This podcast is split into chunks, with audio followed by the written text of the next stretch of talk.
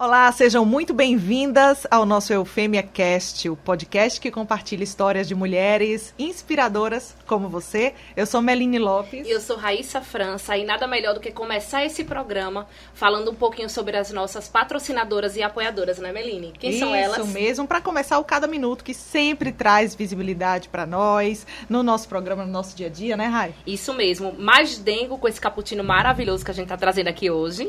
Leila Monteiro Brand, acessórios feitos para promover a nossa autoestima. E Cláudia Sampaio, bem casados. Muito bem, então vamos começar o programa de hoje e eu tenho aqui, a gente tem aqui o prazer ao nosso lado de compartilhar essa bancada aqui de hoje com uma pessoa que eu acabei de falar que é das artes.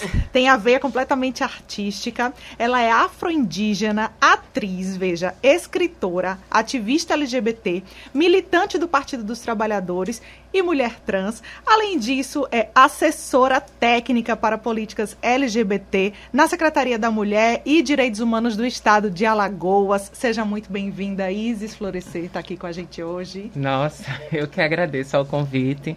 Eu acho que o portal é um portal inovador, né? É um trabalho que vocês estão fazendo com, com todo o empenho, né? E antenadas com o debate, né? Para as mulheres no século XXI. Muito obrigada. E primeiro a gente quer o objeto. trouxe para nós o presentinho. Então, menina, eu trouxe um objeto que na verdade é um objeto atualíssimo, né? Que é o Segunda Pele, que foi um livro contemplado no edital de cultura em 2020 pela Lei Aldir Blanc. E aí eu oh. trouxe ele para deixar um aqui para vocês ah, e outros para serem sorteados com ah, amamos, ouvintes, Muito bom. E a gente também, obrigada, a gente vai sortear. Vamos ver como é que a gente faz esse sorteio, né, Raio, as meninas. Mas antes eu quero ler, com certeza. É, o Segunda Pele é um, é um livro que é atravessado pela questão dessas vivências, né, que são marcadas da, das mulheres trans mas ele dialoga com todas nós porque ele fala muito sobre a solidão, uhum. sobre o silenciamento, sobre as nossas dores, a nossa dificuldade de existir nesse mundo, né, que é cheio de, de, de imposições que marcam por causa da categoria de gênero, seja homem ou mulher, né? E aí eu acho que ele traz essas reflexões de como é, né? Você se descobrir, se perceber, né? Como é que a gente pode resistir nesse mundo. Ah, muito, muito interessante. Tem, também tem uma coisinha para você. É uma troca, na verdade. É uma troca aqui que a gente faz com as convidadas. Espero que você goste. É, uma lembrancinha Ai, lindo, feita por uma nós, é, feita por uma mulher aqui do mercado de artesanato, lindo. a Clécia. Você inspira. Coloque aí na sua mesinha de cabeceira para não esquecer. É, com certeza. então vamos embora, começar aqui as nossas perguntas. E eu vi que é um audiolivro. Isso que mesmo. interessante, muito que legal. Detalhe, Como é que surgiu essa ideia do livro? Então, Isis? o livro é de uma editora independente, né, da Sapatilhas de Arame. A Bruca Teixeira é responsável pela editora. Ela trabalha num, num segmento, né, fortalecendo as vozes LGBTs, principalmente de mulheres lésbicas, mulheres trans, mulheres com deficiência. Então, ela já faz um trabalho com arte visual e literatura com essas mulheres, com esse segmento. E ela pensou, ó, oh, a gente pode oferecer mais um, um produto, né? Tem mais um diferencial que seria o audiolivro. E eu acho que dialoga também muito com a história do podcast atualmente. As pessoas Sim, estão muito ligadas em ouvir, isso. né? As coisas. Então, é uma experiência diferente você ler e outra você ouvir o livro. Nossa, o livro massa. foi construído, né? O audiolivro foi construído com duas musicistas, também mulheres maravilhosas, que é a Miriam Abes, que é professora da UFAL. E ela, ela toca, eu acho que é violoncelo. Aí ela me perdoe se eu falei errado, mas ela toca os instrumentos de corda, aqueles instrumentos grandes, bonitos que a gente uhum. vê em orquestra. E a Manu Preta, que é percussionista. Então elas duas fizeram a trilha, compuseram, criaram com a gente. E o livro é todo é, recitado por mim, as poesias são recitadas por mim. E esse é o diferencial desse livro também, né? Além de ser um, um livro feito é o primeiro livro lançado por uma mulher trans no estado de Alagoas. Isso, é isso que a gente queria saber. É, isso eu já lhe conheço de, de longas datas, viu? Sim, já de, lhe entrevistei de outras, de outras, de outras polêmicas. Mas deixa eu te perguntar uma coisa, assim. É, vamos falar um pouquinho sobre essa questão de ser mulher trans aqui em um estado que é muito, né, ainda homofóbico, transfóbico, preconceituoso. A gente sabe que Alagoas ainda tem, né, como outros estados também, ainda tem essa, essa situação, esse cenário lamentável. E eu queria saber de você, assim, como que é pra você ser mulher trans aqui? Você é uma pessoa que escreveu um livro, é ativista, tá sempre à frente, né, de, desses movimentos. Como é que é para você aqui? Como é, como é que você avalia esse cenário? Você acha que as pessoas já mudaram um pouco? Você, você acha que não, que ainda existe é, um, um, caminho a ser percorrido? Eu queria que você falasse um pouquinho sobre isso. Então, Raíssa, eu acho que é um movimento mesmo assim que a gente está lutando por isso já há algum tempo. A gente é, passou por um período um pouco mais favorável, porque nas gestões do governo Lula e Dilma havia um diálogo, e foi nessas gestões que houve diálogo para as demandas da mulher, uhum. dos negros, dos indígenas, das pessoas LGBTs.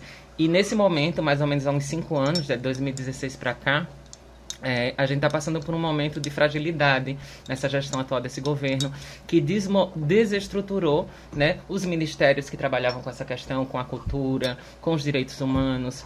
Então, assim, ficou um pouco difícil, travou né, governamentalmente travou essas questões.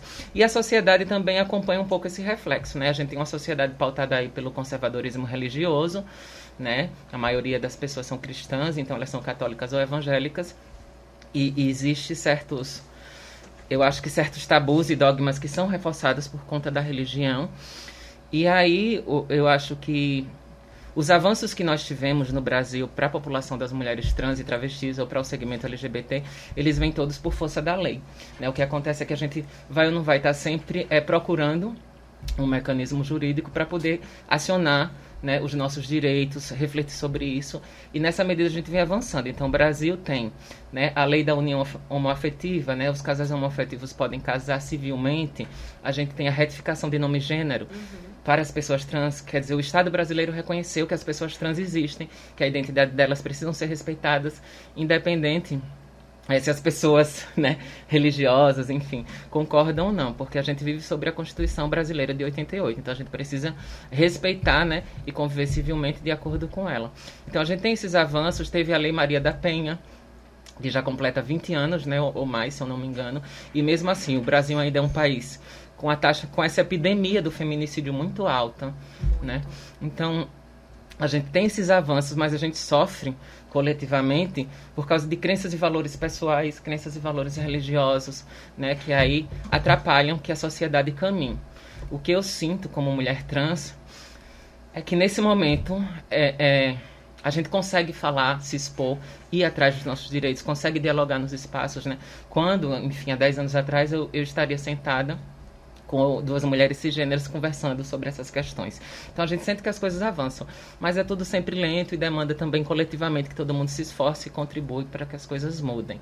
É, infelizmente o país ainda é, está nessa estatística, né, de ser o país mais violento com as pessoas trans e travestis.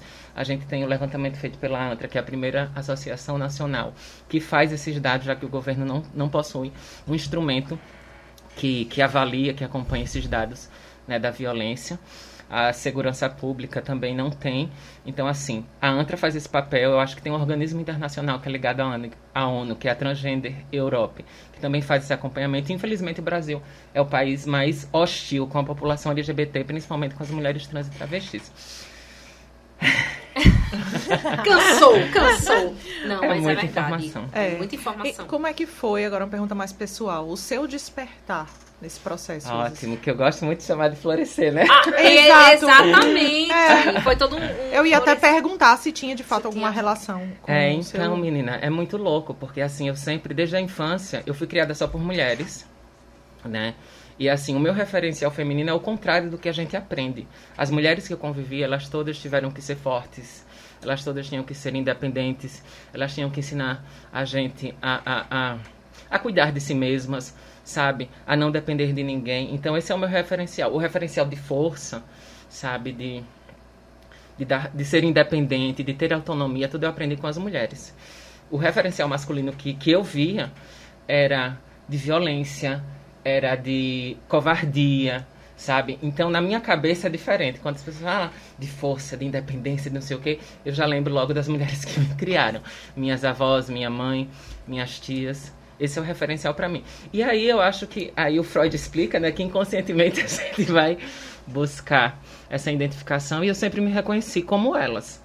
E, e, eu me comportava como elas, eu agia como elas, mas eu não tinha dimensão, né? Isso desde a infância. Há 30 anos atrás eu não tinha dimensão, a gente não tinha esse Aham. diálogo que a gente está tendo aqui, né? Há 30 anos atrás, quando a gente assistia uma matéria na TV, as pessoas diziam, quando se perguntava, né, "Ah, o que você acha de homens que gostam de homens, de mulheres, as pessoas falavam em matar. Uhum. Existe na internet essas entrevistas, né? Com um público assim aleatório, e as pessoas falavam em matar.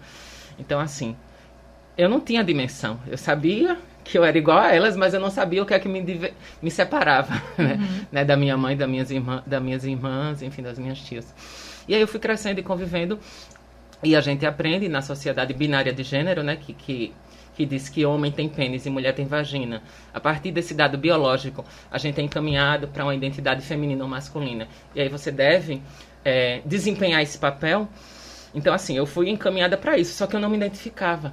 E aí eu ficava frustrada num conflito, não necessariamente com o meu corpo, mas porque eu não era assim lida como as outras mulheres.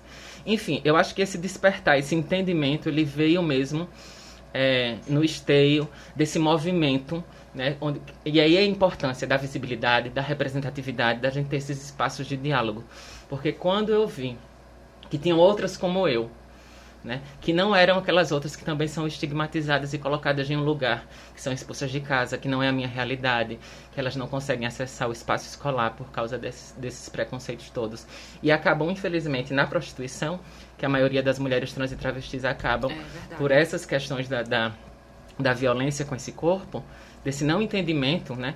Da, da família, do espaço escolar, do Estado, então, assim, quando eu vi que existiam outras mulheres, como a Lineker, a Linda Quebrada, a Laerte, que transicionou Sim. já na fase idosa da vida, então eu disse, não, é possível. eu me reconheço, eu sou isso. E aí veio, eu comecei a ler, a entender esse processo. Você tinha quantos anos na época, você lembra? Uns 30. Eu já tô na casa dos 30. Você já tinha 30 anos? Sim.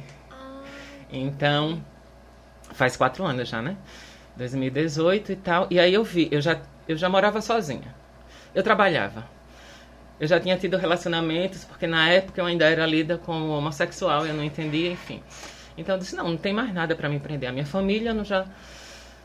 E aí eu só foi uma questão de colocar para fora aquilo que eu já me sentia, né, dentro. Claro que não é fácil, que as pessoas não entendem, porque é, é um, um assunto, uma temática que ainda vai demorar. A gente ainda está caminhando, a gente ainda está lutando para isso. Ainda, a gente ainda não respeita o direito da- e a autonomia do corpo feminino, né? Por exemplo, mulheres não têm o direito de abortar, mulheres não têm o direito de, é, dizer, ah, eu não quero mais ter filhos e precisa da autorização. Então a gente ainda tem essa disputa por causa da hierarquia, né? Do privilégio masculino.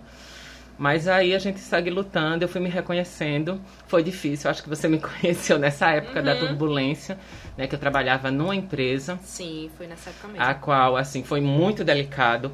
A empresa não soube tratar, né, dessa questão.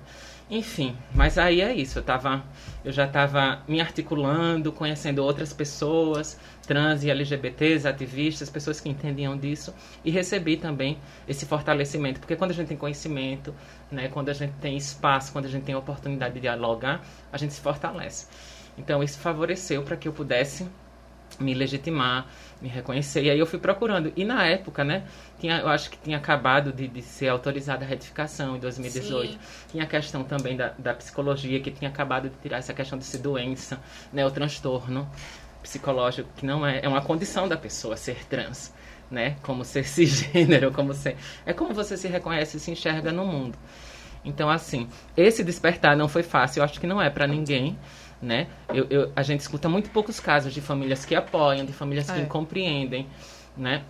E que vão lutar juntos, porque é uma luta, porque em qualquer espaço que a gente for, a gente vai precisar sempre lutar. A coisa ainda não está colocada. O Brasil é um país que, em termos de legislação, ainda é muito ausente com a população LGBT. Né? Todo o nosso, o nosso avanço vem da jurisdição, vem dessa questão da gente entrar com um processo, de procurar, sabe, uma Primeiro OAB. você sofreu a violência, depois você tem que. É, É. E é, É. cansativo, é exaustivo. É, Nem imagino. todo mundo tem o, o, o psicológico, né? Tá saudável o suficiente, tem essa coragem o suficiente de estar indo atrás dos seus direitos, ou de Nem saber que existem existe, direitos. é. Exatamente. Então, hoje em dia, tem meninas no interior com essa precarização dos, dos, profissionais né, que trabalham com o judiciário, o cartório. Todo cartório é obrigado a fazer retificação. Eu levo o que eles me pedem, eu pago a taxa. Mas existe toda uma estrutura, as pessoas lidam com preconceito, as pessoas vão embora, as que chegam. Tem muitas que eu nem sabia. Aí usa o nome social. O nome social é um direito apenas nos espaços públicos, onde aqui em Marcel, por exemplo, no go o governo do estado institui um decreto. Então, em toda instância que qualquer pessoa trans tratar nos órgãos públicos, né, na saúde, na educação, precisa ser respeitado. É um direito, o um nome social. A pessoa ainda não retificou o nome, mas ela tem o direito de ser chamada e tratada como ela se identifica. Uhum. Já a gente que já fez a retificação de nome e gênero, a gente tem que ser respeitada porque já é civilmente reconhecida pelo Estado brasileiro. Então são duas coisas. Então a gente avança, a gente retrocede, uhum. a gente negocia. E assim, não é fácil, a caminhada não é fácil. A gente tem a linda quebrada agora no Big Brother. E é revolucionário né? Tem uma travesti, ela não se coloca como mulher trans, que é a travesti é mais uma identidade feminina. Uhum.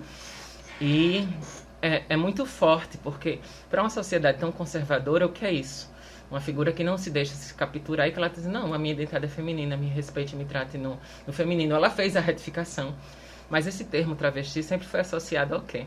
Ao que é ruim, ao que é mal visto, ao a que é perigoso, à violência. Questão, né? Então há todo um estigma que se carrega. E o que o movimento faz é ressignificar né? Então, eu acho que assim, há muito a se avançar. O Estado aqui em Alagoas, né, está aberto a esse diálogo. A Secretaria da Mulher tá aberto, e dos Direitos Humanos está aberta a esse diálogo com a população LGBT. A gente acolhe várias demandas, a gente encaminha essas demandas, a gente está ali também para criar e fortalecer os mecanismos públicos para atender e acolher essa população. Então, assim, eu vejo que mesmo, né, com esses momentos de caos, de desgoverno que a gente vive, nós temos os espaços, os mecanismos para nos apropriarmos e dizer: não, a gente tem que dialogar, tem que cobrar, uhum. tem que. Hoje em Alagoas nós temos dois ambulatórios trans que, que, faz, que acompanham o processo né, da transexualização. E aí não, não foi do dia para a noite. Anos lutaram por isso. Em 2019 implementaram, coincidentemente, a UFAO e o Estado. Né? A gente tem no Hospital Metropolitano e a gente tem na UFAO, no HU. E e tá lá aberto para acolher, para direcionar, sabe, para encaminhar, mas não é. Para que o equipamento continue vivo, as pessoas precisam frequentar. Então todo espaço é assim, né? A gente conquista um direito, a gente precisa colocar ele em prática, a gente precisa fazer com que as pessoas entendam sobre isso. Eu estive recentemente em Recife e eu fiquei espantada com a educação das pessoas. Eu não sei de que forma isso se dá. Recife aqui do lado. E assim, eu não fui desrespeitada em nenhum momento. Sabe? Me trataram sempre no gênero feminino. Porque é uma imagem. Você olha para mim e você vê uma mulher. Se você acha na sua cabeça, tem outra incompreensão e busca, é porque você está lutando para ser preconceituoso mesmo e para disseminar o seu preconceito. Eu fiquei espantada do morador de rua, da pessoa que me atendia em qualquer lugar. Ninguém me tratou no gênero errado, ninguém, sabe? Eu disse, oxe, como foi assim? Aí eu tava nos bares e restaurantes, aí via lá o cartaz, lei antidiscriminação. Aqui uhum. neste estabelecimento é proibido Super a discriminação isso, né? de gênero e de identidade, de orientação sexual. Quer dizer, as pessoas estão ligadas. Se não tivesse essa sensibilização, que não adianta ter só uma lei. Se você não tiver entender né, que aquilo precisa ser aplicado na sociedade, para que não seja só criminalização. Ah, ah, eu não vou lhe respeitar e vou lá lhe processo, não sei o que, a gente fica nesse jogo. A ideia é que você aprenda sobre isso, aprenda a respeitar e conviver com o outro. Porque uhum. a Constituição garante esse, esse espaço diverso na sociedade, né? Ah, agora, Isis, você não só se reconheceu, você se reconheceu e botou a cara para jogo, porque você tem, participa de lideranças de diversos movimentos, é, está como assessora, que você falou há pouco também, assessora técnica para políticas LGBT e tal. Então, quanto mais a gente se expõe, mas a gente sabe que a visibilidade tem o seu bônus e tem o seu ônus também. E você sofre algum tipo de ataque, ou você já sofreu algum tipo de, de preconceito, de repúdio por conta disso, por ser essa voz tão ativa em relação a esse movimento? Então, até o presente momento, eu não passei por situações que sejam tão delicadas nesse sentido por conta do ativismo, uhum. ou da militância, ou desse destaque em função desse livro que me colocou num lugar, assim, né, de exposição. Mas, por exemplo, eu passei por uma situação. É, eu moro num condomínio popular do Minha Casa Minha Vida, que foi outro programa que, que foi muito importante para pessoas que nunca sonharam em ter uma casa, sabe? Sim. Então, assim, eu moro nesse programa que eu fui financiar pela Caixa, consegui e tal. E aí, tem algumas pessoas que alugam suas casas. E os meus, vi alguns vizinhos, homens, né? Sempre ficavam me assediando ou me provocando, porque eu moro, eu moro sozinha, né? Sou uma mulher trans morando sozinha. E tem essa questão, ah, ela mora sozinha. A mulher que mora sozinha, é, ela é uma figura pública, né? Ela tem que ser... Tem que deixar esse trânsito e esse acesso livre, né? Aham. E uma mulher trans, menos ainda, né? Então, assim, eles tentavam muito as abordagens, muitos acessos. E aquilo foi me cansando, até que eles perceberam que eles não iam ter essa abertura comigo, né? É porque eu sou trans que a pessoa vai ter uma abertura comigo. Tem esse lugar que a gente não deseja, não escolhe. Uhum. A gente é desejada, objetificada, desumanizada o tempo todo. Então, a gente não tem voz. Uhum. Pra, na cabeça do homem, vocês sabem disso, né? Assim, a mulher não tem voz, não tem vez. É eu desejo, eu quero, você, não sei o quê. E o não é recebido assim, sabe? Então, assim, eu nunca admiti esse tipo de assédio, eu nunca deixei que ele né, entrasse na minha vida e eles ficaram incomodados. Então, durou aí mais ou menos um ano, até que começou a ficar uma situação insustentável. Eles começavam, como eu sou vizinha, né, de, é, de corredor, e aí eles começavam a escutar som alto, são pessoas que são envolvidas com drogas e blá blá blá. Enfim, e aquele incômodo foi crescendo. Até que um dia eu cheguei à noite em casa e tava aquela algazarra e ninguém se incomodava. Dizia, minha gente, eu tô no condomínio. Qualquer pessoa pode reclamar, porque eu vou ter que reclamar. Eu disse, não, é, é direcionado. Aí eu tive que acionar, né? Acionei os contatos, fui acolhida. Então, a polícia veio, fez a abordagem e tal. Nossa polícia tem esse preparo, esse entendimento. Né, recebe uma formação continuada, porque a, a Secretaria da Mulher e dos Direitos Humanos promove, através da pasta né, LGBT, essa formação e essa sensibilização com esses outros bom. órgãos que estão também atentos e acolhendo essa questão. Sim.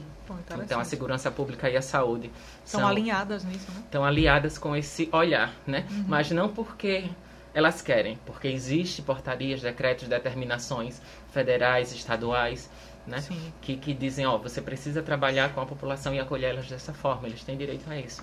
Então, assim, eu vivi essa situação de exposição e depois disso, dessa mediação, desse conflito, eles perceberam que eu era gente, que eu era uma pessoa, que eu era uma cidadã, que eu, né? Porque essas pessoas parecem que só percebem que você existe, que você é gente, que você é cidadã quando há algum tipo de de abordagem que faça elas dizer, ah, peraí, não é assim não. Você não pode ir lá Que fazer eu o não que vou quiser. mexer, né? Você não, pode, fazer o que mexer. quiser porque ela é uma mulher trans, porque ela é travesti Uhum. ou porque ele é um homem trans. Você não pode ir lá e desrespeitar a pessoa e desumanizá-la e violentá-la e ficar por isso mesmo. Ela é- tem direitos como você e você vai aprender a respeitar. Então, assim, houve essa abordagem, houve esse entendimento. Eu não sei se eles compreenderam ou não, eu sei que as coisas diminuíram, né? A- a- a- esse tipo de assédio diminuiu, eles passaram a não mais praticar e de, e de repente também o vizinho se mudou recentemente, então foi ótimo pra mim. Enfim, mas criou-se, porque o condomínio, né, a gente mora no condomínio, então todo o condomínio ficou sabendo, então de burburinho em burburinho, e eu já moro ali desde que o condomínio foi entregue. Então assim, eu nunca passei por situações constrangedoras no, no condomínio, necessariamente de alguém dizer, Uhum. sabe, só essa dessa situação específica. Quanto à questão dessa retaliação, eu não tive ainda essa experiência. Confesso que acompanho algumas, tipo a Erika Hilton, meninas que estão realmente em espaços eh, de poder, que tem um, um- uma amplitude né, muito grande, que passam por esse tipo de, de cobrança de exposição. Eh, o meu Instagram é aberto, né? O Isis Florescer, porque eu compartilho minhas poesias, eu compartilho foto que eu gosto de. Faço dele um diário. E, assim, não tenho. Já tive muito assédio no sentido de que também tem isso, né? Se você. Tudo é imagem nessa sociedade. Então, se você é uma figura que é digerível, que é interessante, que você, né, visualmente você atrai ou desperta algum interesse, então as pessoas conseguem, né, lhe, lhe aceitar ou lhe tolerar nos espaços com mais facilidade. Então, assim, até agora não, mas esse ano é um ano também diferente. Eu já estou em outra, né? Agora nesse cargo. Em breve a gente está também é, com expectativas de se lançar, né? Nos espaços de representação. Então, se lançar deputada, vereadora, em chapas coletivas, que é o que eu me identifico, né? Pelo Partido dos Trabalhadores. Então é isso. A gente pretende ocupar esses espaços para dialogar, para avançar. E quando eu falo assim no feminismo, que é um, racha, né? E, é muito estratégico para eles, essa coisa do, do, do, tal do feminismo radical, uhum. que aí já vai questionar muitas coisas e, e, é um tiro no pé contra o próprio feminismo, mas tem o feminismo negro, o feminismo trans, o feminismo lésbico. Então, todos esses feminismos, eles estão conversando e se integrando, porque é uma pauta sobre o gênero, é uma pauta sobre hierarquia de poder, né? E quando a gente consegue se unir, a gente consegue modificar as estruturas. Né? E, eu vejo que a gente vai avançando nesse sentido. Eu tenho uma pergunta para você, que eu vi uma vez um post seu, que você falou a, é, mais ou menos assim, que a mulher trans era muito vista pelo homem hétero, né? Pelo, pelo, pelo homem como um, um objeto de prazer. E que em muitas situações a mulher trans não era vista como uma mulher para se ter um relacionamento, para se divulgar, para estar tá ali. Eu achei isso muito interessante, inclusive era uma pauta até que eu queria fazer sobre isso, porque realmente eu comecei a pensar assim, ao meu redor, quantos homens namoram com mulheres que são trans, eu não conheço. Então assim, você começa Nem eu conheço. Pois é, você começa a observar e muitas vezes o homem o homem ele, ele acaba tendo é, a relação com a mulher trans só para o sexo. Isso. E aí eu queria saber de você com relação a isso, a esse seu post que eu achei bem interessante. É, realmente o, o homem ele tem isso, você é, é infelizmente, tem... é essa a realidade que você colocou, assim. Existe todo um preconceito e, e, um entendimento, né, de que aquele corpo, ele não se encaixa, não se adequa na, na, na, mulher ideal, né? Na mulher biologicamente aceita. Então, assim, a mulher trans está num lugar mesmo para o desejo do homem hétero, né? Quando a gente coloca assim, de objetificação, de desumanização. Então, a maioria dos homens héteros que mantêm contato com mulheres trans e travestis são ou através da prostituição, uhum. que o Brasil é o país que mais consome pornografia com mulheres trans e travestis. O Brasil tá bem de ranking, né? É, gente. é, ele gosta de estar na frente, né? É. E, assim, e não é só consumir pornografia virtual. Né? Além da pornografia virtual, eles consomem mesmo o trabalho dessas profissionais do sexo ou nos aplicativos, né? Eu já usei aplicativos, eu confesso que eu já usei aplicativos para conhecer e interagir.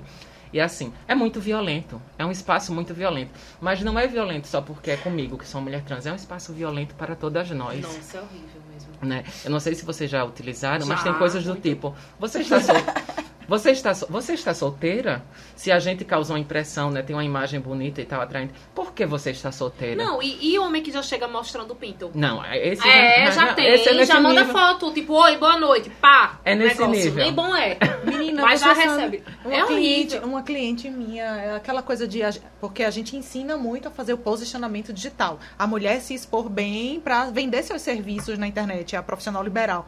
E aí, uma cliente minha que é nutricionista, a gente bota o link na bio, né? Entra em contato. Fala. Isso. Link na bio, minha filha. O cara ligou com o já. Objeto ali de fora, tipo, falando que era para é contratar é o serviço nível. dela e mostrou. É esse nível. Esse, gente, eles são, eles são educados desde criança.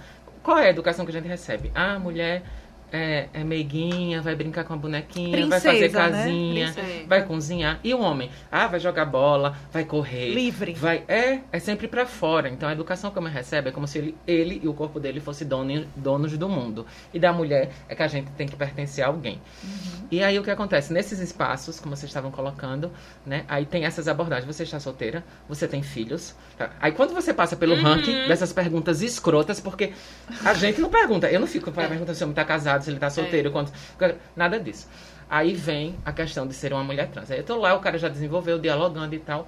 Todos ficam impressionados porque me consideram bonita e eu tô lá conversando. Aí quando eu me sinto à vontade, que eu não vou estar né, o tempo ah, eu sou trans. Uns somem, uns começam a curiosidade ficar maior. Ah, mas você faz isso? Quer dizer, eu já perdi a categoria de ser mulher. Quando o cara faz, ah, você faz isso? Manda a foto é. do instrumento sem perguntar. Tem aplicativo que ele já manda a foto e ele é. não quer nem saber. Meu Deus. Né? Então, assim, as violências que nós estamos expostas são inúmeras o tempo todo. Né? E que corpos podem, servem para ser a namorada? Né? Além de ser do sexo biológico, da mulher cisgênera e tal a mulher que se encaixa no padrão. Sim. A mulher gorda é desprezada, a mulher preta é desprezada, a mulher trans é desprezada, a mulher com deficiência é desprezada. E no final nós não somos iguais, nós não seremos iguais nunca, e a sociedade é diversa e plural. Então não dá pra gente viver escrava de um padrão. A gente tem que questionar o padrão, tem que, que conversar sobre isso. Né? Eu acho que esses espaços, né, um portal desse que, que traz diversas mulheres de diversos setores, de diversos segmentos, está propiciando isso, esse debate. E, e a gente não se torna refém. Você falou, ah, você colocou isso. E às vezes eles nem pensam que uma mulher trans pode ser lésbica. As pessoas condicionam muito. Eita, ela virou mulher, eu vou usar esse termo bem pejorativo, Certo. ela virou mulher, então ela quer um homem. Não! A identidade dela é porque eu me sinto assim, eu sou isso, eu me expresso desse jeito. Não é porque eu sou uma Muito mulher trans isso que você falou. que eu sou É. hétero. É no lugar, que- no seu lugar, não é o lugar do Você outro, que né? se sente assim, É, não é exato. que, né? Você- não é- Nunca tinha eu não sou isso, hétero. nem eu. não sou hétero. Eu sou bissexual ou pansexual. E aí, que é a mesma coisa, mas a gente não entra nessa conversa. É. Se a gente for conversar aqui tanta coisa, É, vai ser então, assim, três as pessoas pensam, ah, ela, ela virou mulher ou ele virou homem porque ele quer. E não, é uma questão da sua identidade. Da sua identidade. O seu Perfeito. desejo é outra história. Aham. E às vezes pessoas trans vão ser lésbicas, vão ser bissexuais, vão Uhum. ser gays. Não necessariamente vai ser hétero. E os homens pensam muito que todas as mulheres trans são héteros e que elas estão em busca deles em uma grande É, furada. é. Mas a autoestima do homem Do hétero homem tem que hétero ser. tem que respeitar, tem que ser Aqui, ó. respeitada e Bora- bora vendida numa bora farmácia. tem que ser colocada numa farmácia É pra vender. verdade. Porque... Não, porque eles Masculinidade têm, eles têm umas coisas É. que, pelo amor de Deus, viu? Ô, Rai, pro- pro bora, confessionário. bora. Eita. Eita, Confessionário. Confessionário é um quadro que a gente tem aqui, onde você vai ter que responder o que vier logo na sua cabeça, tá? É um, De primeira. bate-bola aqui. Um meio. Tô me sentindo no Big Brother. É, tipo isso. Vamos falar do Big Vamos Brother lá. também, já já. É, vamos lá. Uma brasileira que te dá orgulho. Uma Oxe, pulou. Pulei o quê? Pulou, bicha. Vamos pular. Vamos, vamos com essa, depois Vamos volta. conversar. Tá. Uma brasileira que me dá orgulho. São tantas brasileiras. Eu acho que eu vou ficar na, historicamente com a Chica Manicongo, que é a primeira travesti que a gente tem notícia de que foi é, assassinada e torturada, né? Ainda nos tempos coloniais. Então a Chica Manicon- Manicongo veio escravizada de África. Em África, no caso, né? Diversos povos não tinha essa relação binária de gênero, tinha outras leituras, então as pessoas se expressavam e ela veio de lá já, nessa figura feminina. Aqui também, na, na América Latina, temos muitos relatos de povos originários que não tinha esse olhar, porque quem traz essa visão é o colonizador europeu sobre homem e mulher, pênis e vagina, né? Então, ela veio de lá, já, Chica Manicongo, como a rainha, guerreira e tal. E aqui na Bahia, ela passa por esse processo de não aceitação, de invalidarem o gênero dela. E ela vai lutar por isso e tal, e vai terminar morta. Então ela é uma figura que com certeza inspira, né? A Chica Manicongo e uma figura que me inspira atualmente é a Aline, que eu- a Lineker para mim assim é incrível, porque a transição dela foi, né, no público, assim, conhecemos a Lineker como ele. E aí ela foi transicionando e você assistindo aquilo, aquilo foi uma coisa tão É. efervescente pra mim que eu digo, nossa, é isso. Eu entendi você falar Aline, aí eu Aline. Eu também. Depois, depois Não, A mas é, é sei, sei, sei sim, gosto. Sabe? Muito bom. Muito bom. Posso? Volta pro crush, né? Volto. Um crush. Primeiro crush. Primeiro, assim, puf, pá. O Pode ser aquele da- famosão, Não, pode ser da famoso, infância, pode da ser da infância, infância, aquele que eu lembrava e queria. Tá. Bom, eu acho que eu vou ficar com o primeiro crush. É pra rir mesmo. Ai, meu Deus. Todo eu mundo ri né? Eu tive um monte. Eu desconstruo Primeiro? tanto. Tu teve um monte no primeiro. Não, Tá, quero saber então eu vou falar um da infância, um menininho que eu não lembro o nome dele. É, e passava Tieta, não sei se era a reprise da novela. E ele ia lá pra casa, a gente sentava no sofá e ele fazia aquelas. Tinha um personagem, um coronel, que botava as meninas no colo e fazia ela. Ele botava no colo, ficava assim quando aparecia a chamada da, da novela, ele botava minha mão nos olhos. Não sei porquê, porque tinha mulher pelada e assim, pra mim aquilo. né? Enfim, o primeiro crush seria esse, esse menino. E não nem esqueçam. lembra o nome, bichinho. Não, lembro não. Sem nome. Ei, um menino sem nome. Você, é você que tá assistindo. Vamos Vai. lá, uma mania. Uma mania. Nossa. Eu sou uma pessoa, assim, quase sem manias. Eu sou capricorniana, então, assim, eu não sou muito. Engraçado que eu já ia perguntar se era peixes. É, eu tenho a lua em peixes. Ah. Aí eu sou um pouco É, avoada. por isso que você escreve. Entendeu? Poemas, É, as porque o coisas. Capricorniano nem ver. escreve, não. Eu acho que é uma mania, talvez. Eu, eu gosto muito de séries e filmes, assim. Eu, eu sempre tô assistindo. Então, Certo. se for considerar uma mania, assistir Tá. séries e filmes. Tenho que estar sempre assistindo alguma série, assim. E o que é que você gostaria de eliminar no mundo? Eu acho que essa leitura do preconceito com as diferenças, com todas as diferenças, porque criou-se um lugar de que existe a figura do universal e não existe, na verdade, todos nós somos diferentes, né? Então, assim, a- a- essa ideia assim, do- de um preconceito pela diferença, eu acho que eliminar esse preconceito. Quem você gostaria de ser por um dia? Nossa, quem eu gostaria de ser por um dia? Ai, tem que pensar em alguém. Todo mundo quer ser Eu acho que eu gostaria de ser por um dia Linda Quebrada, Aí. que tá lá no BBB. Ai, eu queria saber como é. E quem é que você não gostaria de ser? Ah, eu não vou nem pro- pronunciar o nome da figura. Pronunciável. O impronunciável, jamais queria ser essa figura. Tá ganhando, está. viu, no ranking. É. Bora fazer um, prêmio no É. final do Bora. ano, um prêmio, o que foi Porque mais até dito. agora todo mundo disse que queria ser Anitta. Não, não, não. Ani. Não foi? Foi, foi, bastante- foi mesmo. Não. É, que eu não queria ele. Eu- impronunciável. ele não, ele, Ele não, não. ele não. Aquele que não deve ser nomeado, É. sabe? É, Harry Potter. Quem agora sou eu? Nem lembro. Também, quem foi que perguntou? Vai, Meu é Deus, tu, a- é tu, a é saúde tu. mental, tá bom. É tu. É, ganhou na Mega Sena. Qual é a primeira coisa que você faz? Eu fico brincando sempre, eu jogo. Ah, às vezes. Pode eu jogo às acontecer, vezes né? naquela esperancinha e tal. É, eu acho que dá um tempo assim, sabe? Fazer uma viagem de não sei de um ano, tirar umas férias de um ano viajando. Sabático, um ano Acho que não sabático. existe nada melhor do que viajar, conhecer outras culturas, Sim, aprender outras línguas, enfim. É, um micão. Mico, aquele King Kong que pagou. Um mico. Eu sou meio atrapalhadinha às vezes. Capricórnio. Eu acho que é a lua em peixes, né? Não, é Capricórnio, véi. Lua em... E ah, é em atrapalhado, é? Destrambelhar. Você também é coisa- Capricórnio? Não, meu esposo Não. é, conheço bem. Não o sei, Theo não. é e ele é. Totalmente Derruba, destrambelhado. é. O Theo ia sair, meu filho. Ele ia sair de casa sem o sapato. Pronto. Eu avisei, meu filho, você tá descalço. Ele voltou pra buscar o Ah, eu sapato. já esqueci o que era. Um mico. Um Um mico. Micão. Um micão, é, também eu não... A gente já teve aqui xixi na cama. Já teve uma pessoa que fez cocô nas calças. Mico. Saindo da É, um mico assim, recente, eu sou muito, não sei, aleatória. Distraída, não sei, não sei precisar, assim, um Não, mico. recorda. Não é possível. É, é, eu esqueço. Uma pessoa sem mico. Bora fazer ela pagar um aqui. vai cansar. Ah, é, tem que fazer alguma Um coisa. mico, é. Não lembro. Não lembro. Ai, que triste. Falhamos. Tá. E vamos é, repercutir logo a notícia, Rai? Vamos embora. Ah. Depois a gente vai chamar as amiguinhas para mandarem mensagem pra amiguinhas é gente. ótimo. Olha só. Saiu, a gente sempre tem um quadro onde a gente repercute a notícia da semana. E a dessa semana, que a gente colocou aqui, até você já tocou no assunto. Da Linda Linda Quebrada explica a tatuagem ela, a pessoa escrever na testa, né?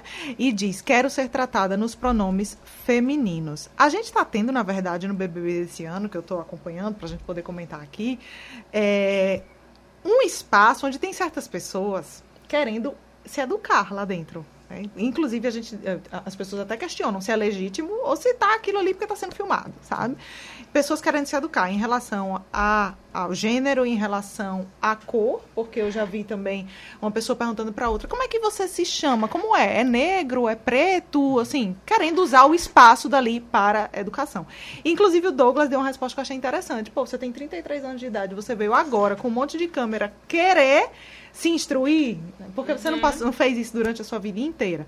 Então, a questão da linda quebrada é uma delas. Quero ser tratada nos pronomes femininos e tatuou na testa. Ela até explicou que foi por conta da mãe dela, que a mãe dela se confundia muito Uhum. quando ela começou a transição. Então, a gente queria saber de você, a sua opinião sobre isso. Então, é tão delicado porque a gente está numa sociedade tão desigual, tão injusta com relação à informação, ao conhecimento.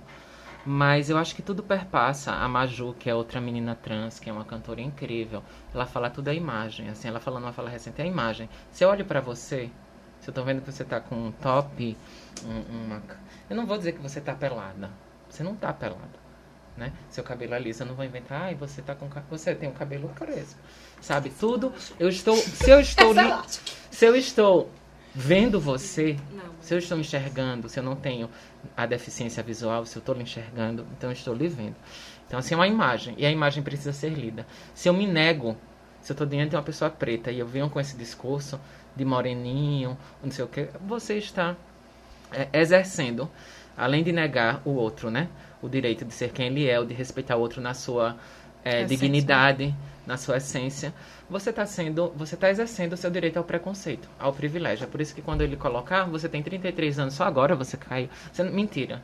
É porque você nunca você viu que existem pessoas diferentes de você, nunca você se relacionou com pessoas diferentes e isso não chegou até você e não é importante para você. Porque Nunca a gente sentiu vive- necessidade de É, se questionar antes. né? a gente vive nessa sociedade que, que individualiza as questões. E não, é coletivo. A gente vive num coletivo. Tudo é político.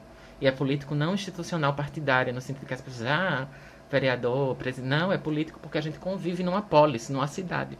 Então, tudo é questão de você buscar informação. É, por exemplo, eu, uma mulher trans, preta, periférica, eu não posso. Eu estou num lugar de figura pública, então eu já tenho que me trabalhar para poder.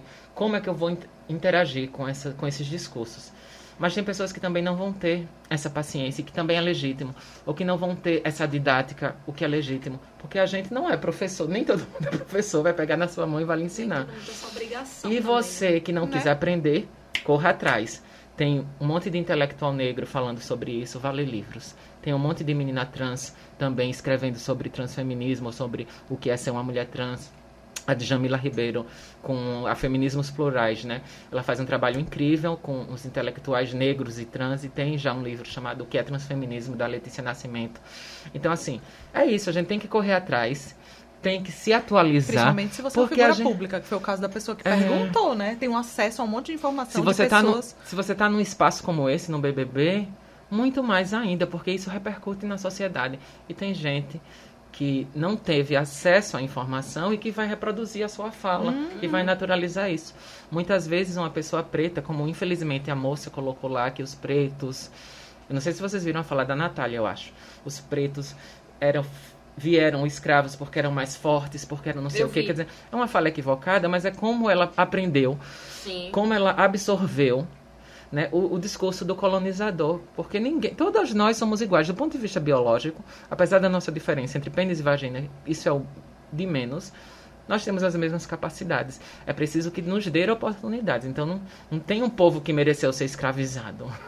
não tem ninguém menos humano por causa da cor, por causa da identidade de gênero, por causa. Né, um discurso. Essa segmentação favorece sempre ao homem branco, classe média, rico, privilegiado porque facilita na manutenção desse poder, desse sistema, das desigualdades e injustiças.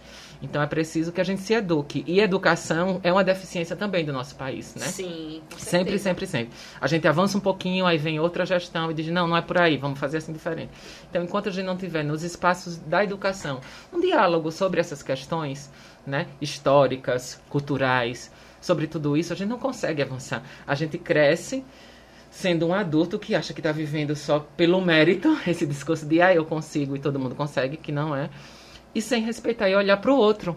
Coisa básica, eu olho para você, eu lhe respeito como você, eu aprendo a conviver com você. A gente vai para um outro país, a gente vai ter que aprender uma língua, aprender uma cultura, uhum. aprender a como né, se relacionar naquele espaço, uhum. que é diferente do espaço que você está. Então, tudo isso é educação. E quanto mais a população fica sem educação, mais favorece também ao discurso do homem branco patriarcado. É, das desigualdades, é, né? Claro. É, então, acho que a educação é, é o é primordial, assim, para a gente, né? Perfeito. Não dá mais para a gente crescer, ser uma pessoa com acesso. Muitas vezes, as pessoas que você apontou, né, que tá lá dizendo, ai eles têm acesso, têm informação, eles só não querem. Não querem. Não querem rever seus privilégios, eles não querem abrir mão das, desse espaço de poder. É verdade. Muito bom. Arrasou, Excelente. Aqui, ó. Botou a gente para refletir. Vamos chamar o pessoal agora para mandar, né? É, sim, por favor, as mandem as histórias. A Isis não lembrou de nenhum micão, mas eu quero ouvir os micos de vocês, as histórias de relacionamento, as resenhas com crush pra gente ajudar vocês a aconselhar. A gente liga aqui, ó, no Ou ar pra separar também, viu? É Porque bom. pode ser que tenha alguma história aí que seja, né, merecedor de É verdade. Acabar. E a gente ajuda a dar ó, o chute na bunda. Então manda pra nossa produção através de direct do WhatsApp. E eu queria aproveitar agora para agradecer você por ter vindo e por trazer esse presente aqui que a gente vai sortear para as meninas no Instagram, vamos né, sim, Rai? Vamos sim. Eu e posso, esse presente para a gente ler. Só antes de a gente finalizar, Com eu certeza. quero deixar uma poesia no ar. Sim, com certeza. Pode ficar à vontade. Da, a Rebeca tinha dado essa. Então vou fazer assim, vou fazer melhor. Eu vou encerrar e você fica com a poesia e acaba o programa com isso. Isso é, é melhor tá do que acabar com a nossa cara que o povo vê todo dia. então, eu agradeço ao convite, agradeço esse espaço. Eu acho que a gente só tem a ganhar, né, quando a gente consegue dialogar sobre as nossas questões, sobre as nossas particularidades, né, é, abrir o espaço para que mais e mais mulheres possam ter voz. Muitas vezes as mulheres, nós que estamos num lugar que, que somos observadas ou vistas, uhum.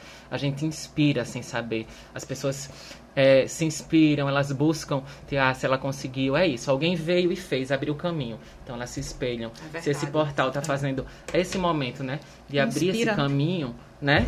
Vocês inspiram que outras mulheres possam falar, possam conhecer, possam pensar, possam refletir sobre as suas suas vidas e questões. Muito bem, então muito obrigada, Isis, mais uma vez. A gente vai ficar com o nosso minuto jurídico da Daiane Benamor, mas não sem antes ouvir o poema de Isis Florescer. Até o próximo episódio. É com você, fica à vontade. Eu vou falar esse que é um poema que não está, mas esse é um poema manifesto que eu falo desde a primeira, eu acho que eu recito ele desde a primeira vez, enfim, que eu decidi publicar alguma coisa no Instagram. E ele se chama Transvivência. Hum. A família tradicional brasileira me quer, morta, às seis da manhã, numa estrada lamacenta, estampada numa capa de jornal. Os cidadãos de bem Ah, me querem. Na pista, entre sombras, sinais fechados, realizando suas fantasias mais sórdidas. Eu sou aquela que não deita. Não peço permissão para existir. Escrevo para narrar as minhas impressões desse mundo cão e outras mil invenções, reverberações, provocações do que pode um corpo travesti.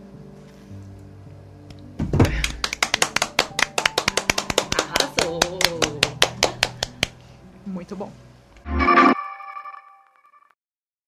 Olá, eu sou Daiane Benamor, advogada, e assino o Minuto Jurídico aqui do Eufêmia Cast. Se você programou as suas férias e teve sua viagem cancelada por causa da pandemia, você precisa entender quais são os seus direitos. As regras de cancelamento de viagem sofreram alteração em razão da pandemia.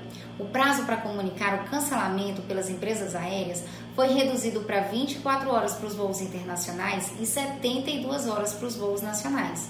Se você teve o seu voo cancelado, o primeiro passo é entrar em contato com a empresa para entender o motivo do cancelamento e também pedir informação sobre o próximo voo. Se esse atraso foi superior a uma hora, a companhia deve oferecer internet e possibilitar ligações. Se for a partir de duas horas, ela deve fornecer alimentação. E se for superior a quatro horas, ela deve fornecer a hospedagem e, em caso de pernoite, o traslado do passageiro. Caso a empresa se negue a prestar essa assistência material, você deve registrar todos os seus gastos para procurar um reembolso em momento posterior. E como funciona o reembolso ou a remarcação da viagem para os voos cancelados? Bom, até 2021, o reembolso pode ocorrer em até 12 vezes contados da data de cancelamento do voo, e os valores devem ser corrigidos, porém sem a incidência de multa. A partir de 2022, o prazo do reembolso voltou a ser de 7 dias. Caso haja descumprimento das normas pela companhia aérea, você deve procurar um advogado de sua confiança e buscar os seus direitos.